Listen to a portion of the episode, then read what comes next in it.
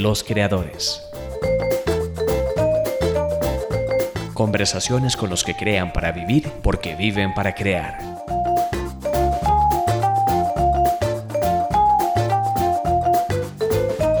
Un podcast producido por Arquetipo, Arte y Comunicación.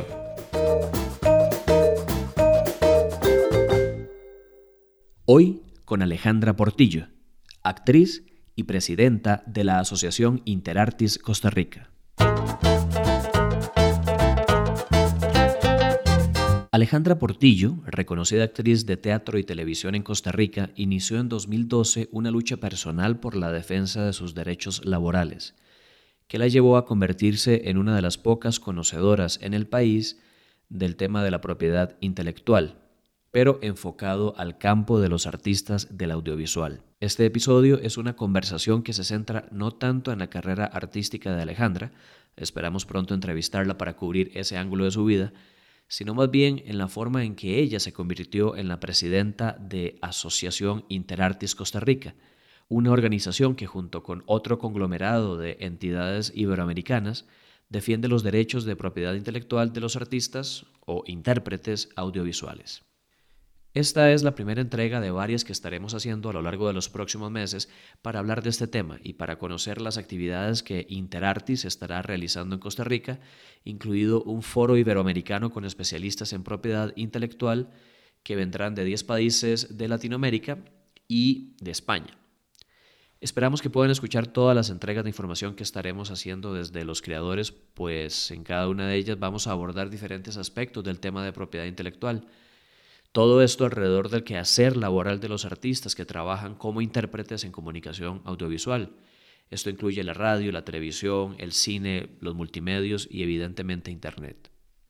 Como decimos en la introducción de este podcast, aquí nos dedicamos a hablar de los que crean para vivir porque viven para crear. Y una de las partes que a veces se pasa por alto de ese crear para vivir es que los artistas tenemos derecho a vivir y vivir bien como resultado de nuestras creaciones. En otras palabras, tenemos derecho a proteger nuestro trabajo creativo, porque éste nos genera derechos morales y materiales que cuando se respetan, porque los defendemos, nos permiten seguir creando. Esta es la conversación que iniciamos con este episodio. Ojalá que ustedes también se nos unan en este diálogo.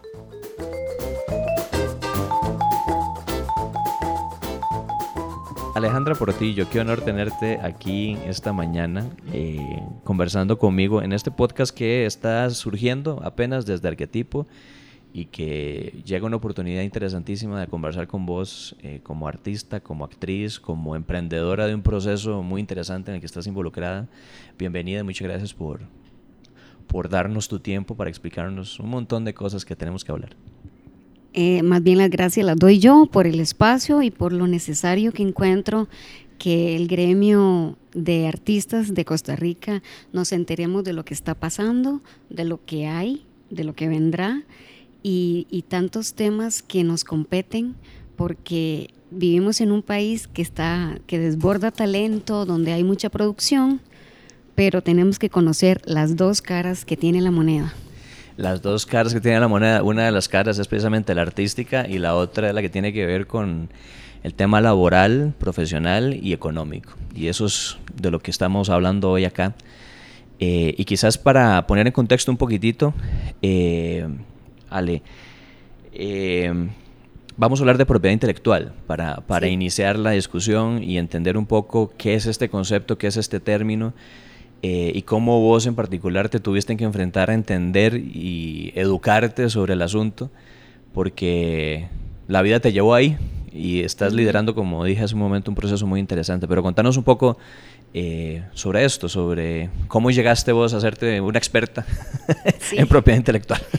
Ok, bueno, a raíz de una situación personal eh, que, en la que estuve involucrada en el año 2012, eh, como casi todo, de las catarsis surgen cosas importantes. Eh, me vi con el interés de investigar a raíz de esta situación hasta dónde llegaba, hasta dónde llegaban mis derechos o a qué tenía yo derecho. Desgraciadamente a veces llegamos a esos niveles hasta que te los tocan, porque es un punto a favor que en Costa Rica los artistas vivimos en función de que amamos la profesión y queremos tener la agenda llena y queremos que el teléfono suene todos los días y que sea una serie, una película o un comercial a los que les gusta hacer comerciales, una obra de teatro, ojalá sea buena, porque lo que un artista quiere es trabajar, punto. Y en Costa Rica la preparación que se le da a los artistas es meramente para trabajo. No nos dan la parte legal. Nos enseñan cómo se modula la voz, eh, cómo colocarse en un escenario, cómo actuar frente a una cámara, los lugares que dan ese tipo de formación, pero nunca te hablan de propiedad intelectual, nunca te hablan de derechos, no sabes cuál es el número de ley que le compete a un artista en Costa Rica, solo salís con un título, te abren la puerta, te dan la patadita de mierda, mierda, mierda y que te vaya bien. No hay un rango de precios, no hay un rango de pagos, no sabes qué es legal y qué no es, dónde comienza y dónde termina el trabajo que tienes que hacer como artista. Entonces yo vivía en esa burbuja maravillosa que me presentó la vida como, como actriz, de poder trabajar en los campos dentro de la profesión que yo escogí tener. Pero dada esta situación personal y me pongo a averiguar dónde averigua un artista cuáles son sus derechos, llego al registro nacional y me mandan a la Oficina de Derechos de Autor y Conexos, porque bueno, esto es una primera información, somos un conexo. Ante la ley somos un conexo. Y el, derecho del artista es un derecho, conexo. Exacto, es un derecho conexo. Porque resulta que ese, ese mundo que se me abrió a mí fue cuando yo llegué a ese lugar y me informan que yo tengo dos derechos, el derecho moral y el derecho patrimonial y que todo lo cobija la propiedad intelectual. Entonces, para mí eso era como que me hablaran, en chino, porque uno ocupa como el ABC de todo, y ok, defíname derecho moral, defíname derecho patrimonial, defíname propiedad intelectual. La información es muy amplia y honestamente es muy aburrida, sobre todo porque los artistas manejamos otro tipo de emociones y tenemos otros códigos en los que uno quiere como la, la, la comida ya masticada, ¿verdad? Pero no la propiedad intelectual es un tema de estudio, es un tema de, que tenés que involucrarte y saber bien, porque nosotros estamos cobijados por la propiedad intelectual, aunque no lo sepamos. Somos los autores y somos los dueños de las creaciones artísticas que tenemos. Entonces, resulta que voy, averiguo, recibo un curso que da el Registro Nacional, ellos dan un curso, lo dan bimensualmente, pero me queda me quedan como debiendo mucha más información. A todo esto se me facilita que la OMPI, que es la Organización Mundial de Propiedad Intelectual, tiene interés en que Costa Rica se involucre más con el tema, entonces se me hace llegar la invitación a participar en el Foro Iberoamericano de Interpretaciones Audiovisuales en Lima, Perú, en noviembre del 2012, donde llego como una invitada y me doy cuenta en Perú que soy la representante del sector audiovisual de Costa Rica y ni yo me lo creía. Yo pensaba que iba como una observadora, lo cual fue así, pero me di cuenta al mismo tiempo que me estaban delegando automáticamente el gran compromiso en el que estoy hasta el día de hoy de formar una agrupación civil de artistas audiovisuales que a futuro sepan lo que es defender los derechos morales patrimoniales bajo la propiedad intelectual, para lo cual mi deber era venir y hacer una junta directiva y asociar actores. O sea, ya solo eso me sonó titánico. lo es, lo es. porque, ¿verdad? Eh, lograr que el gremio de artistas del... Se una, se una en muchas áreas, ¿verdad? No solo los actores, sino este mismo problema lo tienen los bailarines, este, pintores, y son artistas. Y todos generan propiedad intelectual. Exacto. Digamos, en esta conversación de hoy yo no quisiera ahondar demasiado en, los tecnicismos de propiedad intelectual, derecho patrimonial, derecho moral, porque para eso vamos a tener otra conversación con una abogada especialista en el tema que nos va a terminar de aclarar muchas de estas dudas y entender realmente los conceptos de fondo. Eh, sino más bien enfocarme en esta historia que me estás contando y en esta responsabilidad que la vida te colocó, dado ¿verdad? Tu, tu, tu, situación personal. Eh, Mencionaste la Organización Mundial de Propiedad Intelectual, la, OMPI. también, que es otro gran tema que tendríamos que, entender y cuál es la relación de Costa Rica con esta organización, cómo está asociada a través de una cantidad de tratados este, cuáles son esos tratados, ¿verdad? Que también es otro gran tema en sí mismo. ¿Quién o qué decidió que fuéramos parte de la ONU? Correcto. Esas son preguntas que quedarán más adelante que las iremos aclarando, este, porque sí es mucho, mucha información que hay que desgranar. Pero me interesa hoy hablar de, esta historia personal tuya y ver un poco por dónde va la trayectoria y, y participas en este foro iberoamericano que eh, fue en noviembre del 2012 en Lima, Perú. Y por cierto, nada más un detalle para la gente que nos oye, vamos a ir poniendo links de toda esta información para que la gente se vaya documentando, porque un poco el propósito de esta entrevista y de esta conversación es generar un primer eh, acercamiento al tema para que la gente que no conozca este, se comience a documentar y creo que es una responsabilidad muy importante que la gente se informe y que se informe personalmente, que saque el tiempo para leer un poquitito, que escuche ojalá esta entrevista hasta el final y los siguientes episodios que hagamos. Eh, y que la gente comience a acceder a esta información y la vamos a poner en línea aquí en el, sitio web de Arquetipo para que la gente también comience a, documentarse sitios, links a los sitios de la OMPI, eh, a los tratados y a, las informaciones de, de, Interartis y Latinartis que son de los temas que me vas a hablar ahorita en este momento. Exacto. Bueno, resulta que entonces a mí esa puerta al más allá se me abrió en Lima, Perú y darme cuenta que un actor pero del audiovisual, que es muy importante rescatar esto, no son solo los actores de teatro, es un actor que tenga trabajos audiovisuales que se puedan ver porque están fijados en un soporte audiovisual donde vos podés reproducir el trabajo de este actor. Un actor audiovisual, lo mismo que un artista audiovisual, generan un derecho sobre propiedad intelectual. Todo eso me di cuenta en el lapso de una semana y inmediatamente, obviamente, jalé para mi saco diciendo, ok, seguramente yo no sé de este tema porque yo no salí de una universidad. Claro, vengo a Costa Rica y empiezo a preguntar, porque por dicha en eso somos un país pequeño donde no hay grandes distancias y conocemos casi a, las personas del gremio y le pregunto a personas importantes dentro, de, dentro del gremio de artistas, de actores, y resulta que nadie domina el tema de propiedad intelectual porque no es materia de estudio en ninguna escuela de formación artística, ni en, el, ni en escuelas de danza, ni en escuelas de teatro, ni en escuelas de cine te tocan el tema de propiedad intelectual ni de derechos. Te dan la formación artística y te dan el título para que trabajes, pero no te dan la formación legal. Entonces, es muy curioso cómo yo me voy dando cuenta de, ah, veo, está el deber, está el placer, pero dentro del término deber no sabemos qué debemos hacer. Entonces vengo y averiguo, descubro que no soy solo yo la que no sabe, sino que hay mucha gente que desconoce el tema y ahí sí me doy a la tarea de estudiar más a fondo, me voy al registro, vuelvo a recibir el curso que dan ellos. Eh, busco libros.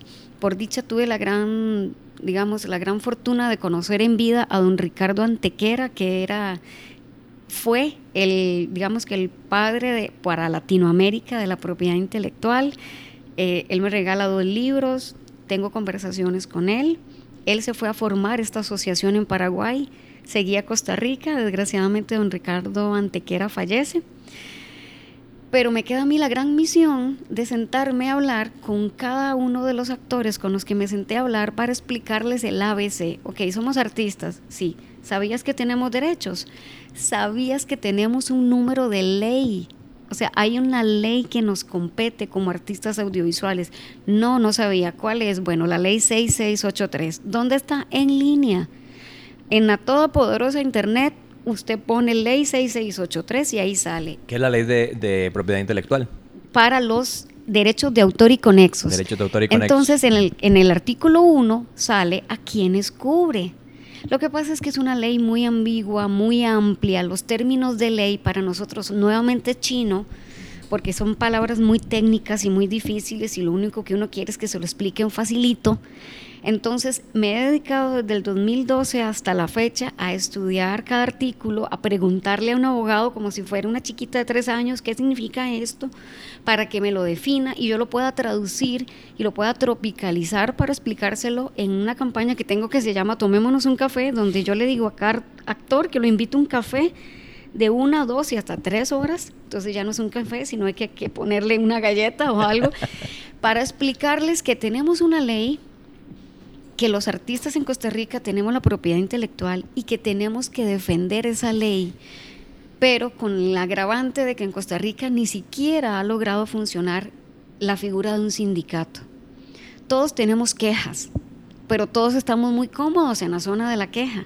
Nadie ha accionado eh, tangiblemente el paso que sigue para brincar de la queja a la acción porque son muchas reuniones, son muchas mesas de tragos donde todo el mundo arregla el planeta, pero no se da paso uno, paso dos. Nos quedamos en la zona cómoda de la queja permanente.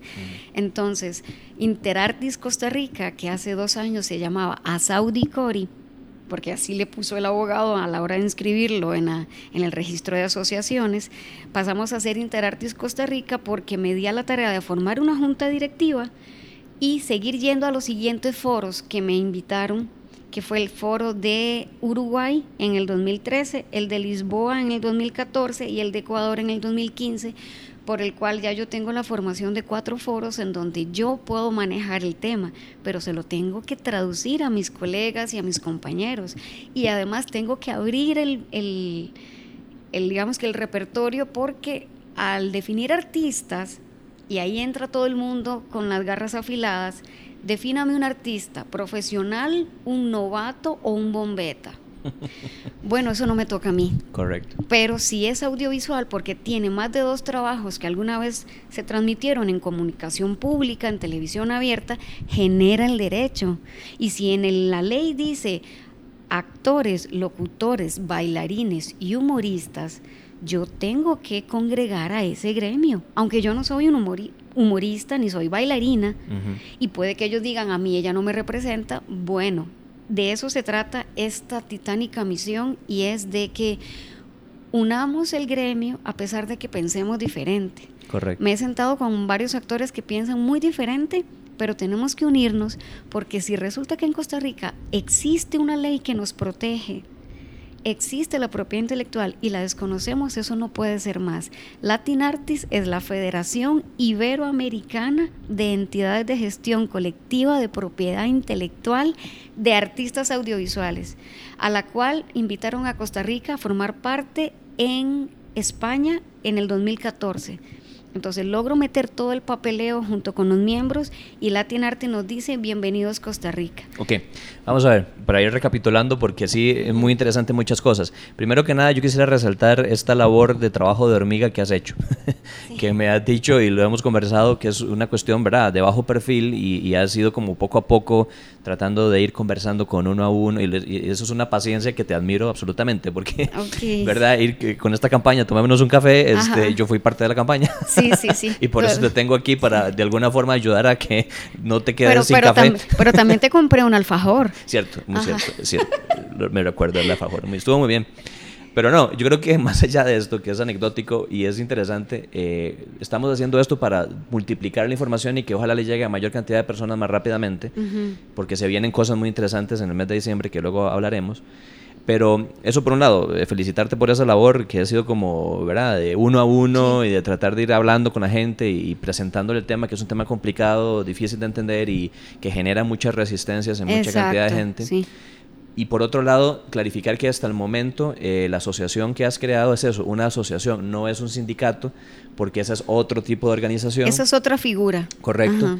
Eh, que también creo que sería muy interesante comenzar a tener una discusión sobre ese tema con las personas que le interesa el tema del sindicato, pero aquí nos compete hablar de la asociación que vos representás a raíz de tu participación en estos foros que se llama Interartis Costa Rica. Interartis Costa Rica, que a su vez ya somos miembros de Latin Artis. Entonces, Interartis Costa Rica tiene una junta directiva, ya tengo miembros asociados con los que me he sentado uno por uno a hablarles porque la, asociarse es gratis, pero yo no estoy dispuesta a aceptar la firma de un nuevo socio si primero no le explico qué es. Correcto. ¿Por qué? Porque el anticuerpo que esto genera es el temor de en qué me afecta. Ojo cómo somos. La primera pregunta es en qué me beneficia y en lo siguiente es en qué me afecta. ¿Por qué? Porque todos queremos trabajar. Entonces, si algo nos huele a peligroso, ya mejor no queremos. Ya, conflicto, aquí va a terminar peleado con alguien. Hay sindicato, hay que ley, ah, pelea, ah, marchas. Ah, no, mejor no, mejor me quedo ¿verdad? Nuevamente, la zona cómoda. Correcto. Entonces, no es un sindicato, es una asociación de artistas audiovisuales que necesitamos estar unidos para que unidos tengamos peso. ¿Y por qué te digo unidos tener peso? Porque esta es la única asociación que dentro de poco seremos una entidad de gestión colectiva que va a generar fondos y que va a tener incidencia a nivel de leyes en la Asamblea Legislativa. ¿Hay asociaciones de artistas audiovisuales? Sí las hay. Estoy tratando de hacer enlace con todos ellos y todos ellos tendrán su fuerza y sus, y sus proyectos construidos o por construir. Pero esta asociación Interartes Costa Rica es la que va a tener el peso que tiene que tener una entidad de gestión colectiva del derecho audiovisual en Costa Rica para incidir en las leyes audiovisuales. Esa es la gran importancia. Hay en este momento un tratado muy importante para los artistas en Asamblea Legislativa que no se toca porque ahí consideran que no hay gremio.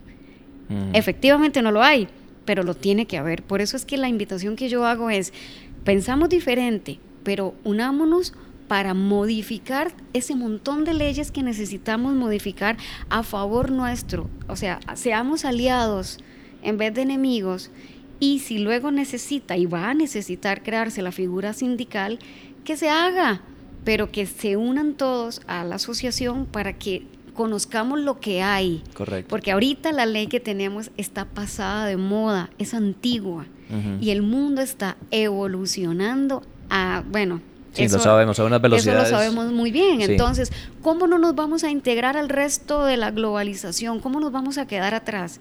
A veces Costa Rica juega de primer mundo en muchos aspectos y lo sabemos.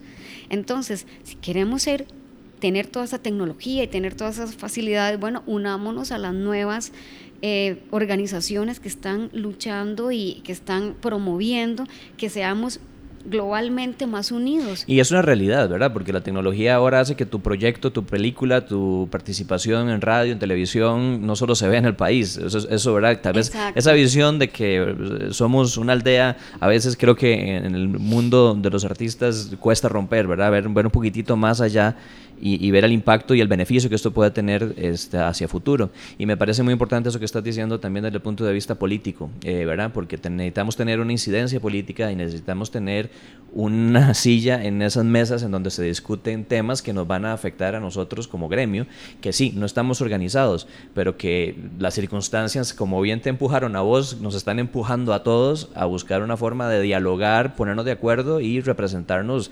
social, civil y políticamente. Ahí nuevamente apunto lo siguiente, hay que separar, o sea, en este caso me toca a mí estar al frente porque aunque yo no quiera, tengo que estar, creo que ya es más que nada un deber personal, pero esto no es mío, no es mi organización. Esto es ley y es derecho, y la ley y el derecho está por encima mío y por encima de todos nosotros.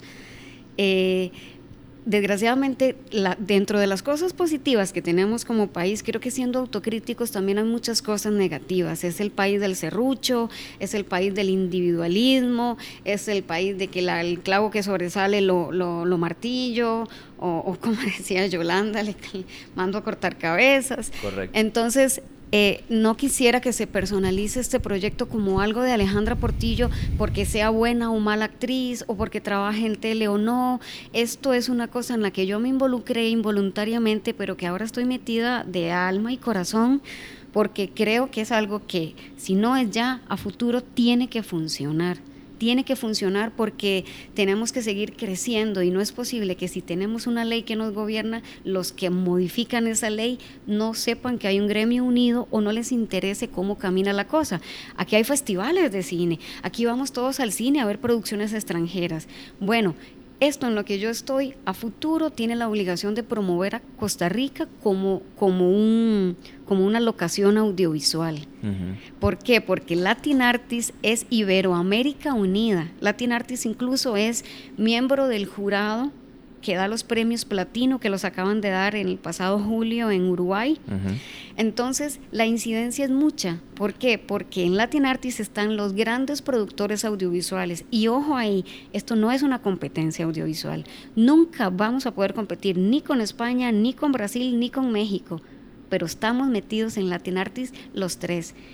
Portugal, España, México, Colombia, Brasil, Argentina, Uruguay, Paraguay, Chile, Perú, Ecuador y República Dominicana, por ahí se me quedan algunos, me disculpan, pero estamos todos unidos. Invitaron a Costa Rica a ser parte de Latinartis, aún siendo solo asociación, y es porque ellos apuestan a que vamos a hacer una entidad de gestión que va a participar de este gran beneficio que es estar unidos en todo Iberoamérica para rescatar nuestro trabajo audiovisual con sello país. ¿Qué significa con sello país?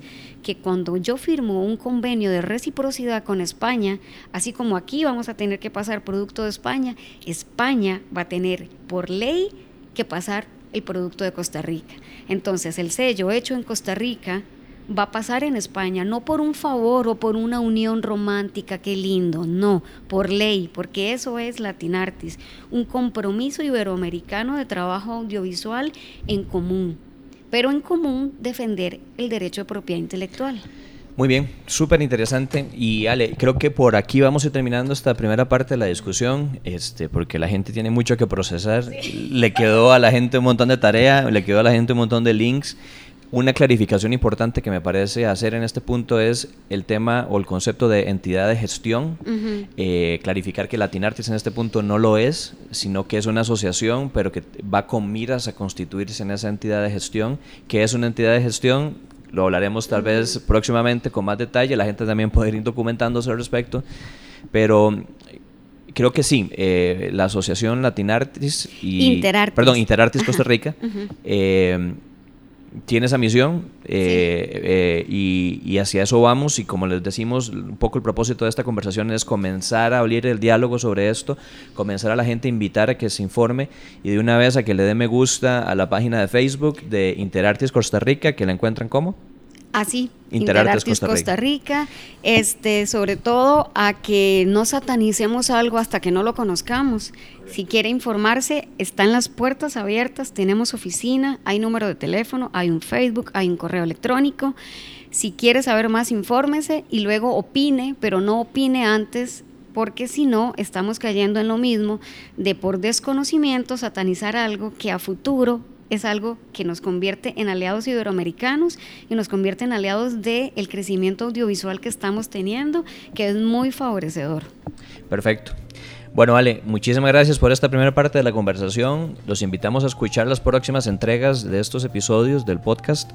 Eh, porque hay mucho que hablar y muchos temas que desgranar, pero eh, este propósito o esta primera entrega era esto, comenzar a plantear la semillita, plantear dudas, ojalá que les hayan quedado un montón de preguntas y ojalá que comiencen a hacerlas a través de nuestras páginas o a través del Facebook de Interartis y que se queden en sintonía porque tenemos unos anuncios importantes de eventos que vienen relacionados con, con la asociación y bueno, tenemos una convocatoria muy importante que hacerles, así que no se despeguen.